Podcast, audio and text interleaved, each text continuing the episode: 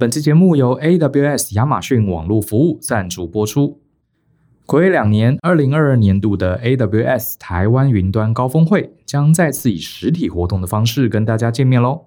活动内容真的相当丰富，共有两场主题演讲、九大云端主题，还有超过四十五场的专题演讲，内容横跨 ESG 永续、元宇宙应用、资安、AI 与机器学习等等。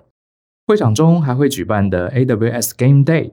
以游戏化的方式为云端技能设计的实战训练活动，等你来组队挑战。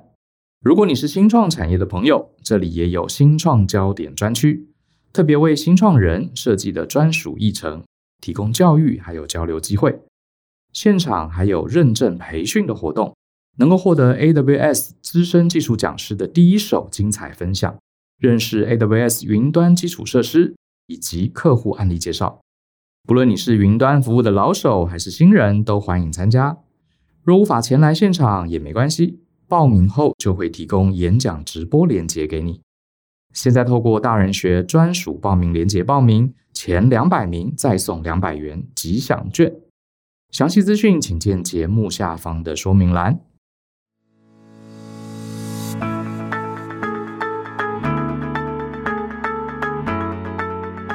欢迎收听大人的 Small Talk，这是大人学的 Podcast 节目，我是 Brian 姚诗豪。呃，我们大人学有一个系列蛮受欢迎的，就是这个布莱恩的职业大百科。其实这个大百科很多邀请了很多很厉害、各行各业发光发热的人啊，主要也是我自己对他们的产业很好奇。那今天这一集也是大百科系列啊，我们请到了一位好朋友 IC 啊，这个詹益健博士。他的产业非常特别，大家一定都听过他的产业哈，可是很少人真正接触过。好，就是创投，而且他是本人是在戏谷科技业啊做了很多年的创投经验。Hello，IC，你好。哎，大家好，我是 IC。那非常谢谢 Brian 的邀请。那其实我没有在戏谷科技业待过，但是我是在台湾的创投跟加速器基金做比较长的时间，然后在二零一九年底才来到戏谷，所以其实还是戏谷的菜鸟。哈哈，客气了。对，可不可以跟大家分享一下？因为创投这个产业，大家常常在听，可是真正在里面有经验、有待过的人其实不多。可不可以大家很快的跟大家讲一下这个产业主要在做什么？好，创投严格定义来说，它的英文叫 venture capital，就是冒着风险的资金。哈，那为什么要冒风险？因为新创企业不会一定都成功嘛。那为什么新创企业需要资金？因为在尤其在早年，像半导体业、一些科技业，它在呃，创立的过程当中，它需要扩充产能，它需要设备，那这些钱是一般人出不起的啊，所以冒着这些呃可能会失败的风险去得到这个呃有可能的出场的机会，就是创投的本质。也就是说，他投资未上市公司的股票，那有一天希望可以把它公司给卖掉，或上市的时候把股股票给卖掉。所以创投就是一种投借由投资新创公司来获利啊，但是怎么让新创公司获利，又是另外一个专业了。嗯，所以呃，创投公司通常手上拥有很多资金，嗯，你们要去 review 很多的新创公司去投它嘛，对不对？对。那你们手上的资金是哪来的呢？对，这是另外一个很有趣的问题。大家都觉得创投很有钱，没有创投钱都是老板。在创投从美国这个呃有创投开始，实际上很有趣的一个历史是美国创投业跟捕鲸行业很很有关系。就是说，大家可以想象，捕鲸也是带着船去捕获，这个带着风险去捕获。对对对，或像以前哥伦布到美国探险，或是到这个为了女皇一样，就是有人出钱，有人出力嘛。船上能出力，那那那出出船的人出钱啊。所以创投也是一样，创投就是由一群啊，在美国一开始创投设立的时候，出现了两一种制度，叫做 limited partner 哈有限合伙人。跟 general partner 哈管理合伙人，所以会有管理合伙人去募资啊，由这个有限合伙人去投资啊，形成一个结构叫做呃 limit partner 的制度哈，有限合伙制度。那这样的制度会让呃出钱的人他有机会。那呃原则上在美国有个法则，在创投叫做 two twenty 哈，就是。每一年收取这个基金里面的百分之二当做管理费用，那大概是八年到十年的期间。是，那另外百分之二十是一旦最后获利出场的话，那管理合伙人啊，就是 General Partner GP 会得到百分之二十的分润，百分之八十回到股东。嗯，所以就是二八分账。了解。所以创投就是一个借由评估新创、投资新创，最后出场啊，让投资人和这个管理团队都能够获利。当然这是理想情况啊。那怎么样会失败或成功，我们待会再聊。了解。所以，呃，你在创投公司对你们来说，你们的专业就是帮这些投资人把钱投到最值得的地方。对，那创投业的钱怎么来是一个很有趣的问题哦。大家可以想，什么行业最有钱？啊，一个可能是金融业，金融啊，一个是制造业，可能对保险业是最有钱的行业，保险是先收钱再付钱的行业。对，所以台湾应该说全世界都类似哈。那台湾比较多的，因为台湾没有像美国那么大的一些像呃呃，他们有这个公务员退休基金哈、邮政基金哈，或是校务基金，所以台湾比较多的早期的，尤其台湾引进创投是一九八零年代。那我们那时候就是有政府哈，还有呃金融，那时候是保险业，那时候还没有金控嘛，好，所以就是保险业跟证券业哈去投入。那所以台湾在九零年代初期都是以这个呃创投来投资新创事业，甚至在两千年之前，台湾百分之五十的科技公司跟三分之一的上市公司都是有创投去投入，然后最后成功的。所以我们听过的大部分上市公司都是有创投的投入。哦，我可不可以这样解释哈？就是说，呃，其实创投就很像是我们传统这个基金经理人概念之类似，就只是说，呃，基金基金经理人他们会把跟这个客户收的钱拿去投资股票、债券。可是你们是把客户的钱去投新创公司，概念是这样，概念上很接近，但是创投跟一般我们看到在对外募集这种所谓的呃私募基金或者是公开基金啊的差别是，第一个创投也是私募类型，所以创投不能公开招募。哦，不能公开招募，对，这是不一样。全世界的创投都是私募的，是是，他不能公开说我今天要募集，而且是对不特定人哦，一定要对特定人募集，懂。啊？第二个是他投资的标的一定是未上市公司，对，啊，所以。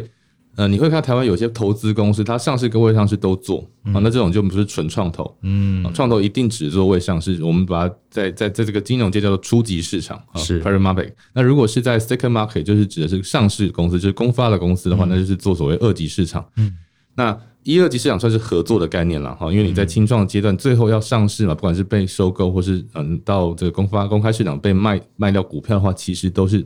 一二级要合作，所以二级市场像是这个承销商啦、投资银行，跟创投其实都是有合作，甚至有一些投资银行自己也有创投部门。了解，不过创投本身纯的创投比较是初级市场，只做初级市场，只做初级市场。了解。那我们常常也听到什么天使投资人，对，还有什么什么育成中心这些单位跟创投的关系，还有他们的意思，实际定义是什么？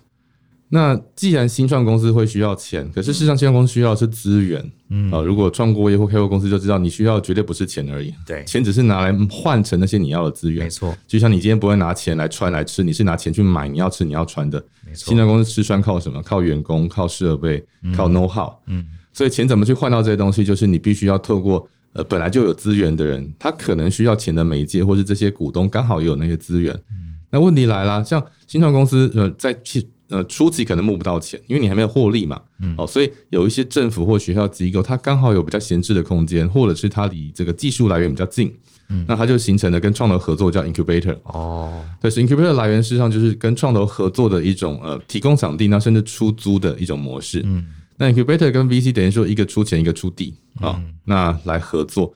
那不过 incubator 它有个缺点，就是说，因为它是出租嘛，对于房东来说，其实他在意的是这个周转率，哦，这个流呃，就是说。呃，留住访客的能力，所以他其实没有很希望你涨得太快。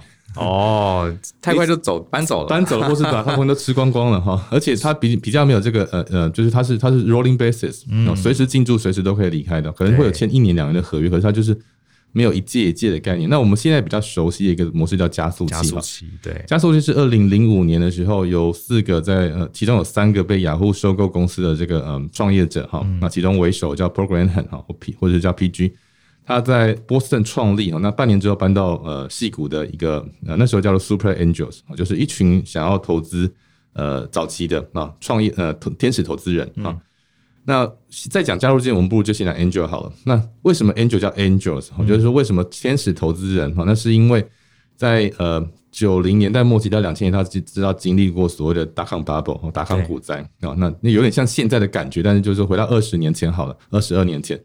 那经历达康股灾的时候，很多创创业者突然发现，原来创投要的不是只有钱，嗯啊，因为创投会跟你谈投资协议嘛，啊，会谈你的股权的结构，所以创投跟创业者在 deal 的时候会有一个叫 term sheet，就是所谓这个投资协议书。对，那其实上面就会明载啊很多的细节。那如果不懂法律条文或是没有找好律师的创业者，常常会被欺负。嗯，等于公司不管是赚钱或赔钱卖掉，结果你发现你你你你你占的股份比你原来想的还少很多。对。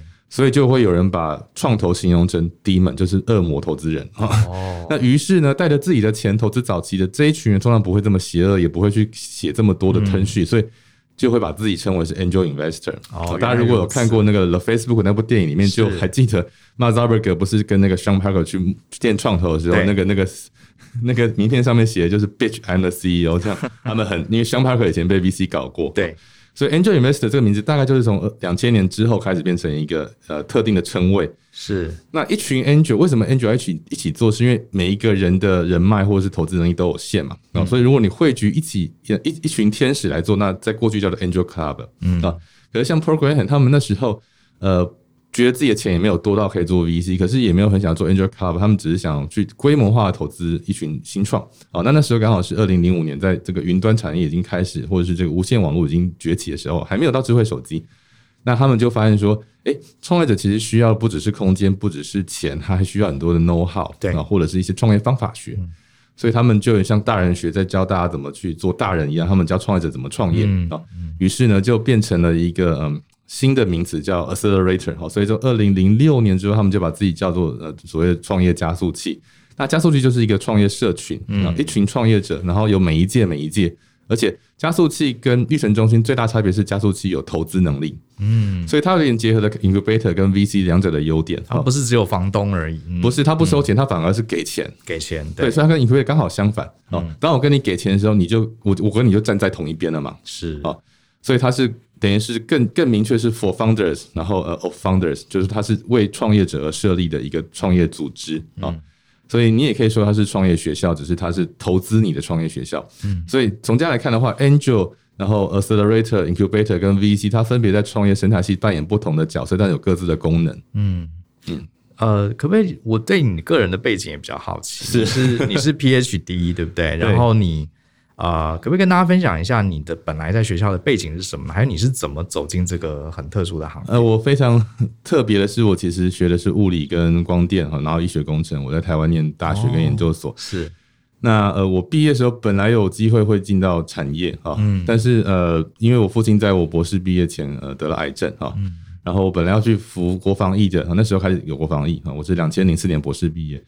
的公司的老板也也刚好得了癌症，然后过世了，所以呃，我一下子就呃有点呃不知道要做什么，甚至我本来有想要走学界的，像去国外做博士后啊。嗯嗯、那后来就是刚好在我博士毕业前有，有有有一个呃家里的长，就是那种亲戚哈，然后他是那时候就是在投资创投业的其中某一家企业的这个算经理人啊，他就问我说：“哎，我毕业之后想要做什么？”我说：“嗯、呃。”我其实我在学校做了蛮多蛮久的研发工作，想看看有什么研发以外博士可以做的工作。对，他有说他认识一个这个在台湾创投业那时候做生机创投蛮好的一个创投公司的董事长，他问我有没有兴趣认识，我说好啊，认识就就就就就学一下嘛。后来才发现，那算是有点像是面试的一个过程，然后也也还蛮幸运的，就是那个董事长愿意愿意教我这个很菜的年轻人啊。是对。那经过那个过程，那后来因为这个董事长也过世了，我家里父亲也也也在我毕业之后半年内过世，那我就有一个机会，还是去那个公司实习啊。从实习开始，我就慢慢认识到哦，原来创投业在做什么。然后后来我又又因为这个公司的推荐，然后去了创投创投工会，那时候就是每年都会有人才人才训练班啊。那我在人才训练班也认识蛮多后来的好朋友，然后也也也认识了我在后来念 MBA 的一个一个老师叫刘江斌啊，正大制裁所的所长啊，创所所长。那我也就去念了正大制裁所修一修 MBA，然后把把这个呃会计啦、管理学啦这些类的商管知识慢慢补。因为发现我在 VC 里面只懂技术，完全不懂数数字是很奇怪的事情。那等到我在 VC 做了两年，发现说，哎，我好像看得懂技术，好像懂一点商商商业的知识，可是我却全然没有。就像你，你今天很会分析棒球数据好，可是你没有上场打过球，你去当个球探是不及格的。对对，所以我决定说，那如果我要当人家教练也好，当人家球探也好，我我总应该上过场嘛，所以就决定自己就跳到新创产业那一边。所以我在呃创投大概累积了三家很短的时间的经验，就决定跳到新创。所以我从二零零七年到二零一一年都在台湾的新创公司，嗯，那带过产品，带过行销，也也也也负责过招募一个团队，从零到一这样做起来。嗯嗯。那我在二零零九年的时候遇到一个从美国纽约回台湾的，那时候是一个知名部落客叫 Mr. Jamie 哦，林志成，我们都知道他。对对对，我是他第一批读者，哦然后然后就写了 email 说，哎，那个 Jamie，我在台湾在看你的文章，很想要跟你见面。他说他刚好有个时间要回到台湾，然后我们就约了一个时间在台湾碰面。结果我们在见面约好见面前一天晚上，在师大附中篮球场遇到。就发现原来双方有很多共同的朋友都篮都是打篮球的，是啊。那我们在台大差两届嘛，所以比较没有时间遇到。然后而且他都在职工系馆，我都在物理系馆哈。对，然后呢，我们才发现，哎，我们好多 mutual friend，他也他也是因为篮球队关系创业哈，他是九零年就创业了，嗯、所以我才知道他的故事。然后他后来因为 SARS，然后所以离开了他在做业务的中国的呃环境，然后到美国去念业念念 MBA。所以我们在那时候就在思考说，二零零九年为什么有十年时间，台湾的投资人不再想投 Internet？对，所以从那个问题开始，我们就不断的去思考，我们怎么去嗯，像最近数位时代出了一本这个台湾十年新创的这个发展啊，那几乎就是二零零九年我们开始的那个那个故事，就是那个 moment。对，那我几乎就是在那个摇滚区六七年，看着整个台湾 Internet 还有这个新创行业。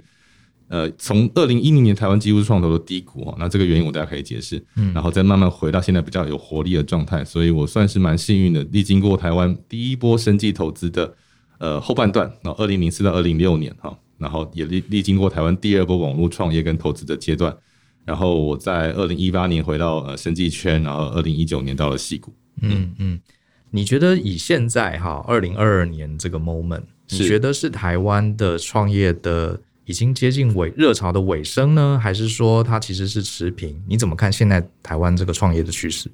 台湾这过去十年的创业趋势，我觉得可以分几个特点哈。嗯，相较于呃，譬如说九零年代是一个电子业的高峰，尤其从呃呃华硕、广达那时候开始上市哈，到后来两千年之后，联发科、IC 底下号就变得很红哈。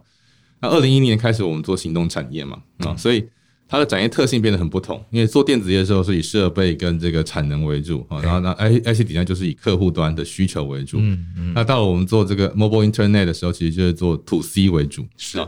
所以为什么那时候要做 AppWorks，也是我们相信说这个嗯，面对消费者所需要的这个创业跟产业知识，台湾那时候还不具备。嗯。哦，那 Jimmy 刚好在美国待了三五年，然后我在台湾，其实我还是做 To B 为主，然后但是我我我很希望可以参与那个过程，所以我算是在 AppWorks 学了很多啊。这一类的知识哈，也慢慢稍那时候还看不懂，但现在回想起来哦，其实慢慢看得懂。就是说，怎么去把一些呃很重要的呃，我们叫 key metrics 哈，嗯，就是你的关键数字哈，在新创公司可以去呃作为它的北极星哈，那就是说你发展的目标，或是你在我们讲 pivot 哈，在这个周转的过程，就是你的商业模式转变的过程，去定义你的市场，还有你的商业模式哈，或是优化它。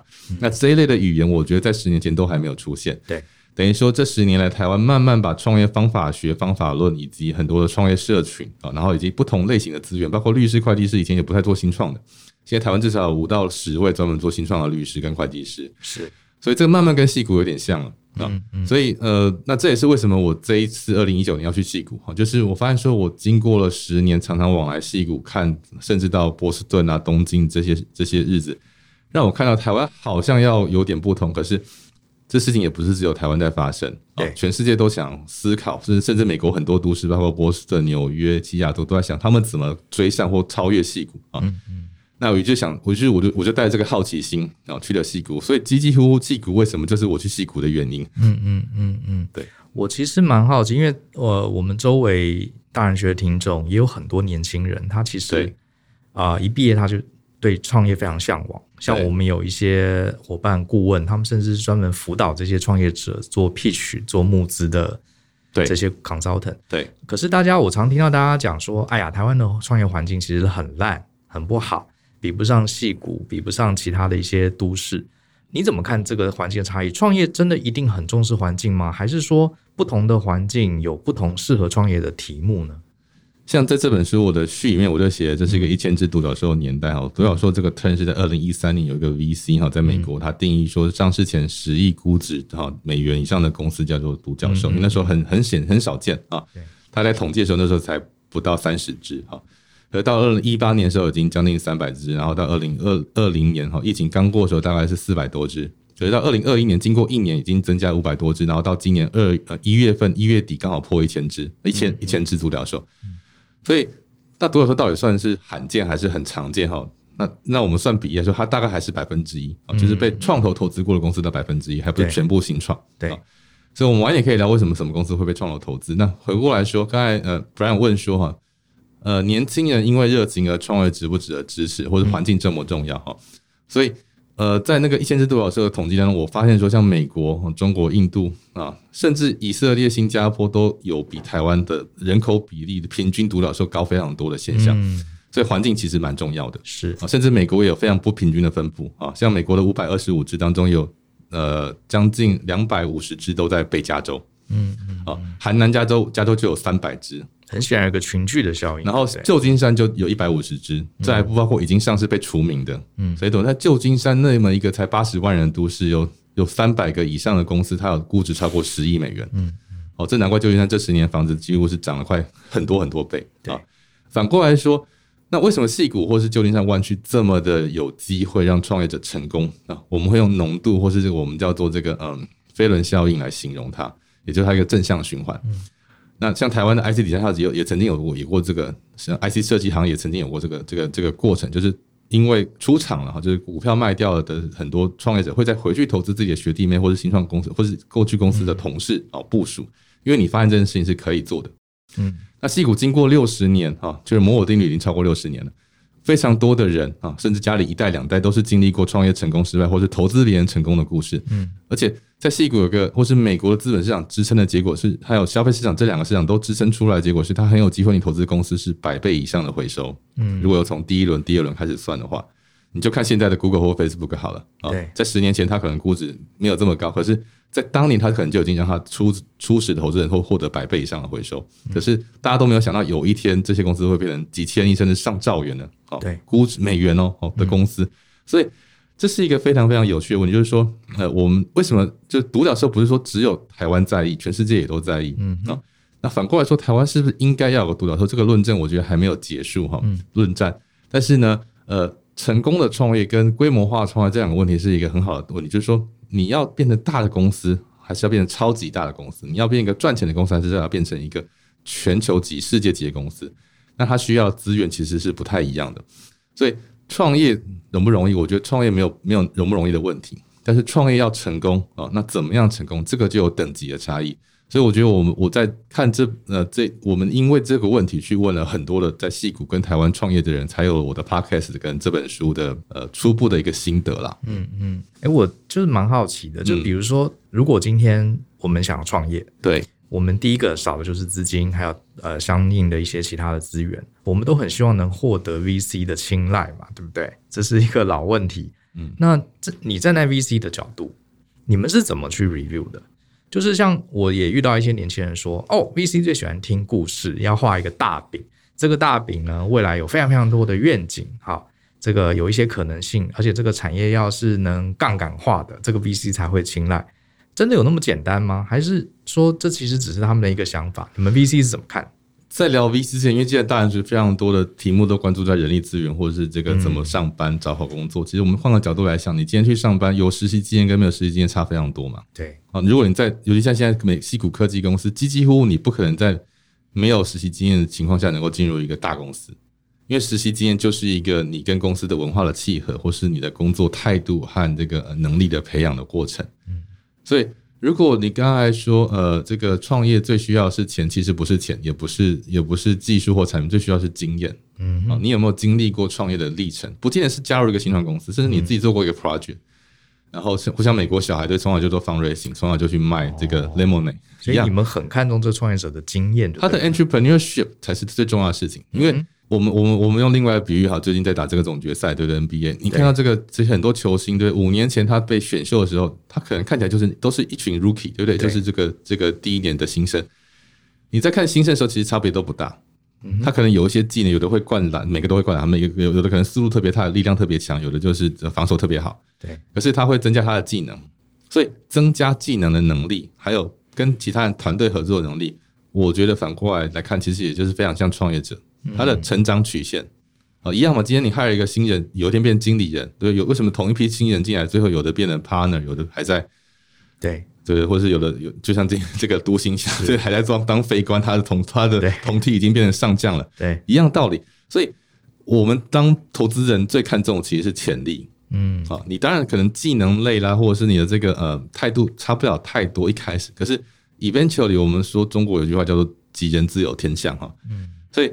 真的看久，你会发现哇，创投真的是看看相的。可是这看相不是看命面相，而是看他这个人的气质特质是不是吸引比他优秀的人可以跟他一起工作。嗯，因为你你的一开始的起点一定不是特别高嘛。嗯，好，我希望你可以从零到一，一到一百过程当中，你一定不断的成长。对。可是创业者或者 CEO 就是公司的天花板的话，天花板怎么样逐渐的提高？对。一定是一方面你自己可以成长，一方面你把厉害的人不断纳进来。嗯、那我们看过很多优秀创业者，可能很固执、很聪明，但是不能够跟聪明的人、优秀的人共事。嗯，哦，台湾很多老板也有这种问题了 哈。对。那真正厉害的创业者是他不断成长当中，他可能从六十分到八十分，然后他同时还能够把九十分的人拉进来，然后他九十分进来之后，他自己还变九十五分。嗯，啊，这种特质是很少很少见的。对。那可这东西很难量化。对。但是会借由他在一开始的一些特性啊，或是一开始获利的过程当中，你会看到他打造产品的时候，他怎么样打造团队。嗯。所以你既要打造产品，要打造团队，要打造市场，这是一个非常困难的事情。那所以。优秀杰出的创业团队，一个是他可能有互补性在里面，一个是里面的 CEO 要非常非常的呃知人善任，同时要了解自己。嗯，那这个事情是我们说起来都很简单，但是你真的要去判断的时候，要有非常非常多的角度跟方法去侦测那个创业者的特质。可不可以举几个例子？你们是怎么看？有没有什么你过去呃印象比较深刻的一个投资案，从头到尾？呃，你当时是怎么看它？你问了哪些问题？其实失败的案例远比成功的多啦，我相信。对对，有很多我们看走眼的案例哈，或者是其实可能还没有成功，不能叫看走眼。就是说，呃，我们也看过很多大企业出来创业，或是从国外回来的创业者，嗯嗯，哦，他可能带着大企业的光环，然后经验，所以他会大手大脚。哦，对。然后你会觉得，哦，一开始你会觉得他执行力很很强，对。可是到后来你会发现，他其实可能没有办法好好管理成本。嗯，因为规模化的关键不是营收的扩张，规模化的关键是你的边际成本要下降。了解，他可能在大公司等于有无限资源，他用这样的习惯来做新创，对，那就会一开始看起来很厉害，可是后面会很辛苦，嗯、甚至他也没有办法把更厉害的人找进来哦，因为比他厉害的人不一定服他。对对，所以这是一种一种一种我我们看到的故事。那反过来说，现在我们正在看的一些投资案，在美国或者是我曾经觉得比较成功的创业者，他就是呃既优秀又谦虚。嗯哼，啊，谦虚是让这个。呃，跟他合作的愿意跟他合作的一个关键态度啊，他不懂就问啊，不会装懂啊，而且他也不太，但是他有他的个性，可是个性是恰到好处的啊。太软弱的创业者是不太可能成功，可是太强势的创业者，除非你是强势到像 Steve Jobs 或是 Elon Musk 这种，就是千万中选一了。是是是，否则大部分强势创业者其实最后都可能会落得团队这个逃走，或者是自己出去创业的这种这种可能性。讲这个很重要，嗯，对，所以人和我真的觉得天时地利之外是最重要的因素。那可是这个事情。没有什么量化量化可言，就完全是你要去做很多很多关于人的人的调查跟功课。那反过来说，这也是为什么，如果你要当个创投，其实最重要的是你要懂得读人。嗯嗯，这事情我觉得在台湾是特别难教，也不太在我们职场或者是家庭环境教育里面特别强调的。是对。那我自己也是在这一路跌跌撞撞的创业历程当中去学会的啊，原来人的这个 people skill、human skill 是非常重要，而且一定要学会的。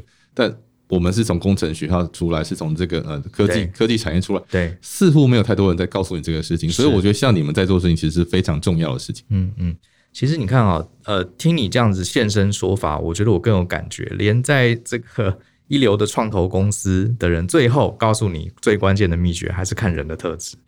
我记得我年轻的时候想要投资股票，我看了很多 股票分析的书，看看看，看到最后看到巴菲特的书，就巴菲特说他的秘诀就是他买公司要认识那个 CEO 是什么样的人。我看了我就傻眼，前面教呃前面看那么多书讲那么多分析方法，最后还是在呃，因为价值投资法则其实关键它就是两个嘛，第一个不要赔钱，嗯、对对，第二个不要投不懂的东西。是，那你要那我现在也是这样子看事情，就是我帮不上忙的创业者，我不会投资他，不管他看起来再赚钱。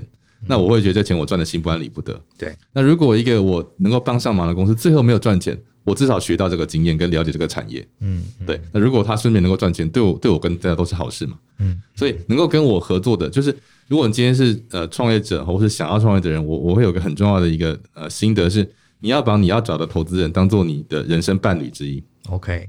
要因为你跟他的关系长达十年以上，哇，有道理哈。很多人结婚都不到十年，他不是只是完成一个交易案，对，而且很有可能这次没有成功。他如果跟你相处的很好，他下一次还会投资你。嗯，对，像比尔盖茨跟他的跟他的投资人好像长达三十年的友情。对对，所以那那问题是你怎么去选择？这是几乎跟你挑一个工作伙伴、人生伙伴一模一样。你要从双方能不能契合、能不能信任开始，就是你要花一点时间。所以。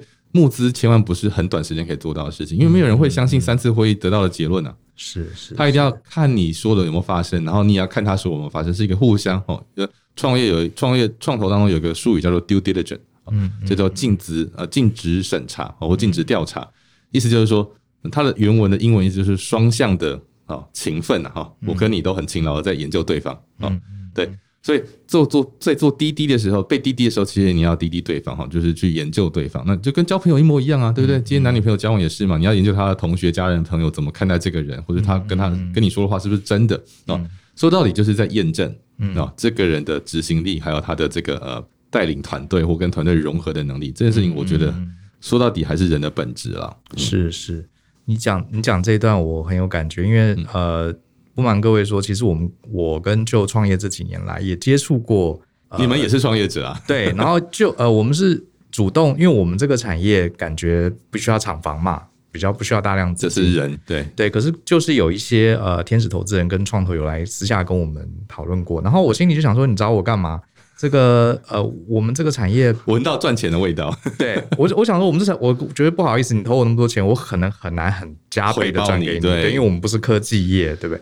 结果他们跟我的答案跟你讲的很像，欸，诶，他就说，因为我们观察你们很久，我相信你们的人。对，我一开始还觉得这是什么话？你们 VC 不知道要看报表、看数字、看未来的潜力。嗯，可是这些有经验的天使投资人最后讲的跟你是一样的。对，因为他觉得我们相信你们经营，你有一天会找到一个你可以更赚钱，或是更让资源放大的途径。对这件事情，对，对我觉得蛮蛮有意思的。对，那我也很好奇，就是，是呃，你这些年投呃。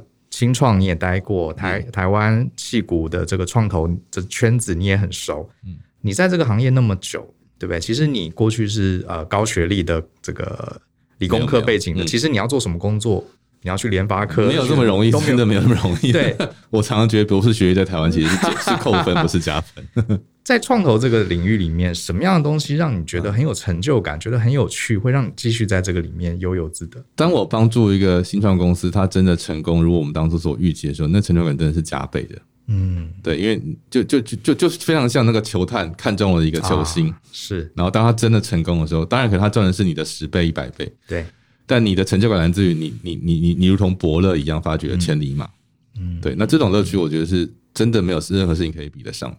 懂？那当然你不是只是看到它，对，像最近 Netflix 有一部电影，就是那个亚当山德勒演一个这个呃六七十六人队的球探，对，他不断在飞，然后后来本来要回到要就去当助理教练，结果又被新那个球队老板派去在这做球探，他好不容易在西班牙挖到了一个不不世出的一个非常厉害的球星，呃，算是有潜力的新鲜人，对。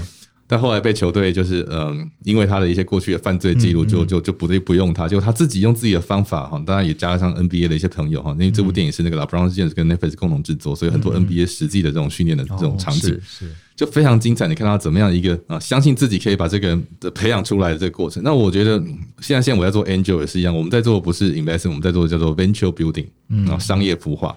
我相信一个公司跟商业模式可以借由我的经验，跟这一个创业者可能已经非常。呃，不错的潜质跟他自有，比如说，我最近在除了这一百一百呃一千只独角兽的的报告之外，我另外很很推荐的一本书叫做叫做《独角兽圣经》啊，《独角兽圣经》对，呃，那英文的本名叫做 Super Founders 啊，它是一个美国的 VC，二零一八年的时候统计了十年的美国创投资料来分析呃创呃创业投资新创的资料来分析说，被的呃两万家新创公司哈变成独角兽的两百家的这些创业者跟其他的差别是什么？嗯，他们发现说。呃，年纪啦、学历啦、性别都不是关键因素，啊，但是很关键的是创业的经历，还有他在大公司、在名校的一些经验有帮助、有价值啊。因为人脉跟这个信任是没有办法被取代的。然后你在大公司所看过的大格局的问题，这个能力是没办法被取代的。甚至你在大公司的主管经验，这也是无法取代的。嗯啊，所以你当带着一到一百的过程，哈。的经历去做零到一的事情，这两种经验其实很不同，嗯哼，但是其实都需要，嗯，所以你如何在你创业之前你就累积零到一跟一到一百的经验跟视野，我觉得其实才是多数创业者最该想，除了募资之外最重要的事情。嗯，我最后呃也想好奇问一下，就是如果有一些朋友他对创投这个领域有兴趣，他也想从事相关的工作。有什么样的管道，或是你有什么建议？我也在这两三年哈遇到很多在台湾或是美国的呃台湾朋友跟我问这个问题。那我觉得其实最直接的答案，几几乎跟创业的答案是一模一样的，就是经历创业的过程。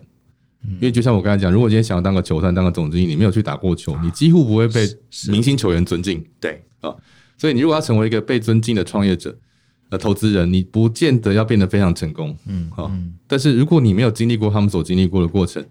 你的你的说法是很没有说服力的，嗯，这也是我早年进创投的时候，一个前辈跟我说，他是我是他录用过最年轻的创的的的的这个嗯博士了哈。嗯嗯。那他其实有点担心。那后来想想，他的担心是正确的。嗯。啊，因为我真的没有太多产业经历，所以我虽然看得懂技术，但是我对人的敏感度，说实话，现在回去看十五年前是真的不够。嗯。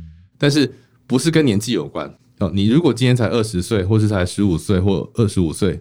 恭喜你，还很多的机会，比我当年更早开始。嗯，哦，所以不是年纪，是经历的问题。你越早开始让自己有经历，你就越有机会，有更多的选择性。你要当个创创业者、投资人还是经理人？嗯，哦，所以当今天有年轻人是学生来跟我问说他怎么选择职业，所以我会跟他说：你越早去大企业、新创公司，或者是甚至投资业都实习过，你才知道那是什么时候，你再去选择，会远比你就是傻傻去跟着你觉得以为的那个行业去，会实际很多。嗯。台湾的教育啊，非常重视这个考试分数啊，还有你念什么学校，文凭主义啊。可是今天 IC 特别强调，其实今天好几个问题，最后的结论都是你要有真实第一线的经验，这个是最关键的。那今年其实你出了一本书，这本书我有特别注意啊，叫做《戏骨为什么》，是商周出版社的嘛？你的这个书封就写专为台湾人写的戏骨产业经验趋势分析，就是在一本讲经验的书。你可不可以跟大家介绍一下这本书主要的内容？好，这本书其实是我在二零一九年到戏谷的时候，刚好在我在 UC Berkeley 那时候做访问学者一年，然后呢常常往来旧金山跟伯克莱市区的时候，开车就会想说，哎，来听点 Podcast 吧。那时候还英文其实已经非常多谈创业跟投资的节目，突然觉得，哎，好像没有台湾人的观点在谈戏谷跟台湾之间的创业故事。那早年有些，但是都很很很离我们有点距离的哈。那好像我们的同温层之间创业者的这个这个声量特别的少。那我就开始去找一些这样子的同学朋友，诶，有没有人会有兴趣来当我的访问呃受访者？然后我觉得我自己一个人当访问者有点力不从心，还要企划，我就找了一个我认识一段时间但是没有合作过的伙伴，叫 Katie，他是戏骨美味人妻哦，以前是这个呃以食谱闻名，但他是本身是对内容跟网红还有数位行销都很有经验哈。那我们就开始计划，从二零二零年的一月开始计划，然后计划到三月份的时候，我们决定开始录制了。结果我们的第一集就 就是那个疫情开始的第一集，所以我们应该是华人圈第一个，至少台湾了哈，以台湾人为背景的 Podcast 第一个做远距录音。我跟他从第一集到现在一百零六集，没有一集是在同个地方录音，嗯，然后都在两个人各自的家中录音。然后呢，呃，经过这样子大概一年多快两年的时间，我们发现说，哎，我们的来宾有很多很精彩的哈，那这些故事，那包括在呃戏骨连续创业者啊，然后从创业者变成创投的，或是像一些经理人，譬如说呃简立峰啦，或是台湾第一个这个。Google Nest 的这个员工，嗯，那都有一些呃不为人知哈，他们在因为可能我们刚刚熟悉度够，所以他们都会在节目中袒露很多他其实在外面不一定会聊的小故事啊，或是企业管理心得啦，怎么带团队，怎么看台湾跟西谷的关系，我们就有点这个必走之争，觉得说啊，这个事情应该让大家都听听看。嗯听听之后，那诶，化成这个呃文字是不是更有传播的呃速度跟影响力？因为毕竟哈声音的话，它是有这个限制哈，就是说你必须一边一边听，然后一边做别的事情，那感觉不够专心。嗯、那看书的话，它的速度快很多。对，像你听节目可能花一个小时，也许十分钟你就看我们的内容了。对，所以也许呃我们把其中当中的四十个嗯我们觉得不错的故事，然后经过分类哈，就是包括科技、生意、创业跟投资，然后还有几个不同的领域，好像 Web Three 啊、Data Science，那我们发现说，诶。还蛮有蛮有蛮有一点分量的哈，所以我们就跟商周开始聊说，是不是有机会我们喇叭集结成集结成册哈，然后在今年六月九号上市了。嗯，所谓经验就是读万卷书，行万里路。这个 IC 已经帮我们行了万里路，所以这本书其实就是一个我们吸取创业经验一个很好的管道。那最后我也想，能不能给我们的听众有考虑要创业的人，他还没开始，可是他心中有这个念头。他可能是个学生，也可能是个上班族，甚至可能是过去创业失败的人，想再来一次。你可不可以给他们一些简单的建议？呃，我觉得其实创业最困难，但是也最值得说，你就是打破舒适圈。嗯，好，你要先定义你的舒适圈，你才能够去打破它。那每个人都有自己的舒适圈，对，可能创业对某些人是舒适圈，有些人创业就是觉得他不想去上班，对。那也许你该试试上班的日子，嗯。那也反过来说，也许有些人就是在上班的时候不不敢去创业，对，所以。怎么让自己有打破舒适圈的机会啊？像我很喜欢的一对这个呃这个 YouTuber 叫嘟嘟 Man 啊，他们就是很以这个 倡导打破舒适圈闻名的。他们也是对对对。那呃，他们刚好一个是我这个 Berkeley 的校友，我就觉得他们很很有趣哈。对，那除了他们节目我觉得蛮蛮清新的之外，他们这种打破舒适圈就是就是戏骨精神啊。某个角度来说，呃，我们不用特别强调戏骨特别的厉害优秀，但是他的这个嗯根深蒂固、关键这个已经两三个世代的这个打破舒适圈、挑战自己的这个精神。我觉得远比你今天去谈创业也好，或者是成功也好，我觉得来的更重要。你去定义自己，然后去挑战自己，我觉得这个事情本身就是创业。嗯，打破舒适圈，我觉得这是一个非常好的建议。就算我们大部分人可能未必会考虑创业，可是我们每个人的人生都是独一无二。你等于是你自己人生的这个创业者，因为人生也是。我真的觉得像结婚啦、啊、上班就是创业啊，真的是创业。对，因为你都在挑战不知道的事情嘛。是，那你怎么借由已经知道的事情，跟其他不知道的朋友、新朋友去连接，产生一些。嗯而且这是一个协作的年代，那我觉得创业很重要，就是协作的能力。你怎么透过一群人哦，然后大家也都开始习惯角色分配啦，你在不同时候扮演不同的角色。所以我觉得创业本身它是一种过程，一种一个经历。可是创业的成功只是一个某某个时间的一个一个一个中间的注解。那你更重要的是你要的人生是什么？你要的生活，你知道这个事情的时候，你再去创业，我觉得远比你先去创业再再想这个事情会来的更有价值。嗯。打破舒适圈，加上培养自己协作的能力，我觉得这两个建议蛮值得我们好好深思。哎，你的这个 podcast 叫什么名字啊？可不可以再全就叫戏骨为什么？然后英文叫 Why Silicon Valley，或者是叫 Silicon Valley Inside 哈，欢迎大家来收听。那也非常谢谢这个大人学有这个机会让我们来分享关于戏骨为什么这本书和这个节目。我们觉得其实一直都很希望有不同的听众朋友来加入我们这个收听的行列。那戏骨为什么其实就是带给台湾啦，还有全世界的这个呃华文听众，呃，关于矽谷的成功创业者或连续创业者啊，或是经理人他们最呃第一手的这个亲身故事。那我觉得刚才前面讲过，读人哈，就是能够 reading 哈，这事情不是只有读文字而已。我觉得在我这个阅读过程当中，我逐渐开始思考，是我不是只是相信书，而去挑战作者啊。一样，我也非常欢迎大家来挑战我们书里面的故事，或是。来问我跟 Katie 说，哎、欸，这个故事我们最最最觉得特别，我们为什么选它？哦，这都是我觉得值得交流的地方。嗯，我觉得很棒。我觉得其实呃，讲一讲，虽然我们节目不是谈创业的，可是其实理念很相近。对，好，那今天节目先到这边，谢谢 IC 哈，跟我们分享了很多呃这个领域相关的知识。然后你看我们的 slogan，相信思考，勇于改变，其实也是一个创业精神。是非常谢谢你你们的邀请，那我非常荣幸有机会来到这边。好，那我们就下次见喽，拜拜，拜拜。